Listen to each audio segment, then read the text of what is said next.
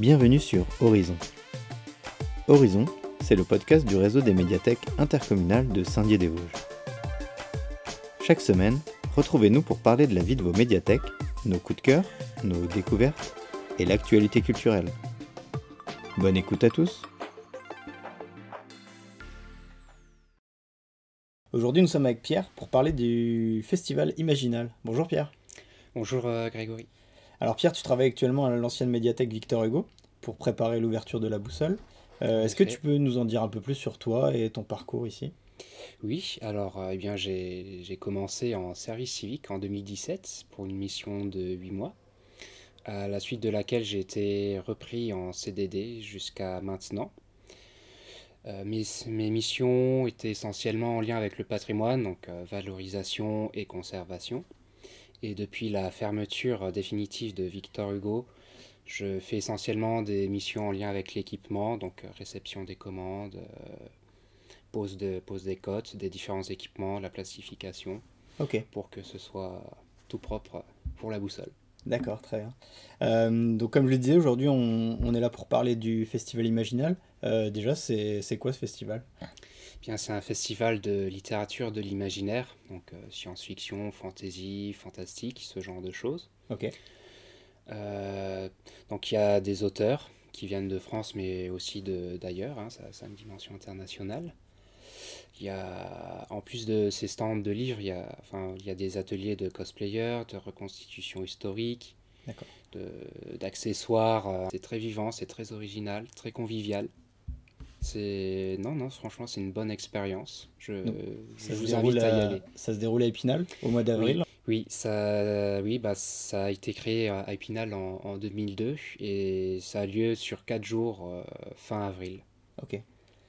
Euh, toi, tu, tu, connaissais ce festival euh, déjà? Tu y as participé? Oui, je, je connaissais, j'y ai participé il y a deux ou trois ans en tant que simple visiteur. D'accord. Il y a la partie festival et puis à côté de ça, il y a des prix aussi qui sont remis. Donc du coup, une sélection euh, d'ouvrages. Euh, oui, exactement. Bah, il y a six prix qui existent. bon, bah, il y a le prix Imaginal. Ouais. Il y a le prix Imaginal euh, décliné pour euh, les écoliers, les collégiens, les lycéens. Et il y a aussi euh, le prix Imaginal bah, des bibliothécaires auquel j'ai participé. Et aussi celui de la BD. Toi, dans quelle mesure tu as participé à tout ça? Eh bien, moi, j'y ai participé en tant que bibliothécaire. Donc, en fait, on avait une sélection de, de cinq romans. Donc, on avait Chevauche Brume, Mère morte, Une sirène à Paris, La lyre et le glaive et Les furtifs. D'accord. Un peu dans chacun son domaine ou c'était un peu la même ambiance euh? Oh, c'est. Ah, disons que ouais, pour les furtifs, Mère morte et Une sirène à Paris, on, sent vraiment une ambiance. Euh, oui, assez. Enfin, propre à, chaque, euh, à chaque univers. Le, pour la lyre et le glaive et euh, chevauche brume, c'est un peu plus proche. D'accord, j'ai trouvé. Ça se ressemblait un peu, un peu dans le même esprit en tout cas. Je trouvais. D'accord. Et donc on, devait, euh, on devait choisir lequel euh, était le, meilleur selon nous, selon le critère de l'imagination, de la capacité à susciter le débat, D'accord. la rédaction. Alors cette année c'est un peu particulier parce que malheureusement le festival n'a pas pu avoir lieu. Euh, dans la situation dans laquelle on est. Euh, mais euh, il y a quand même des prix qui ont été attribués, et notamment, bah, comme tu disais, le prix des bibliothécaires de, des Imaginales.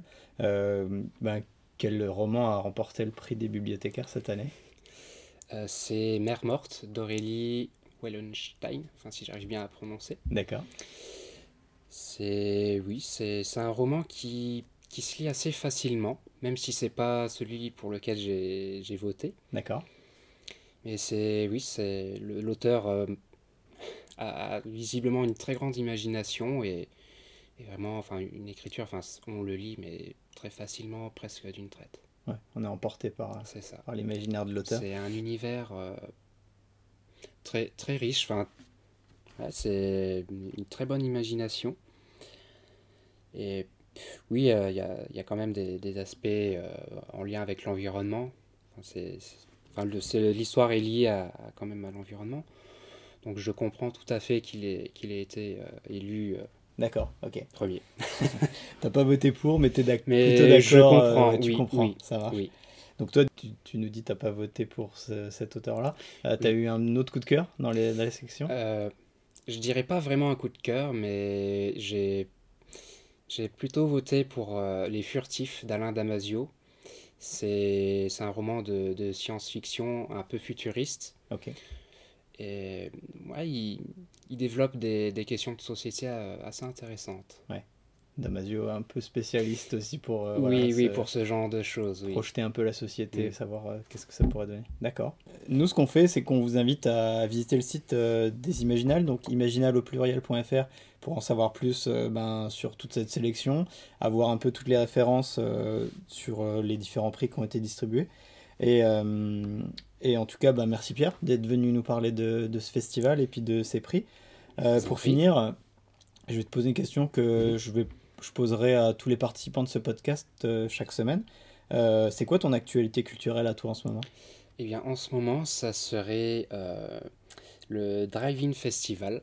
C'est une association de drive-in. Donc, le drive-in, c'est du cinéma en plein air où les gens sont dans les voitures, comme, dans les films américains. Ouais. Et ça a lieu principalement dans, dans des grandes villes. Et il y a, il y a une programmation en fonction des, des lieux. Oui. Et qui, qui, qui évolue. Et ça, c'est une programmation euh, qui, qui est réalisée de sorte à, à toucher un, un large public. euh, et pas Assez que, il y a pas que, public, euh, voilà, c'est ça, tout, pas ouais. que des blockbusters, il y a, il y a- Ouais. il y a de tout. Il y a des découvertes à faire. Alors je crois que ça, pour l'instant, c'est plutôt dans le sud-ouest. Euh, Euh, bah, mais C'est un petit peu partout, enfin bah, dans tous les départements qui ne sont pas rouges. d'accord, ok. Euh, Il y en a dans les Hauts-de-France, à Marseille, euh, très récemment à Bordeaux. Donc à surveiller quand euh, ça arrivera Quand chez on nous. pourra, oui, éventuellement. Eh ben écoute, encore merci. Moi, je vous donne rendez-vous la semaine prochaine pour le deuxième épisode de votre podcast culturel. Et à bientôt.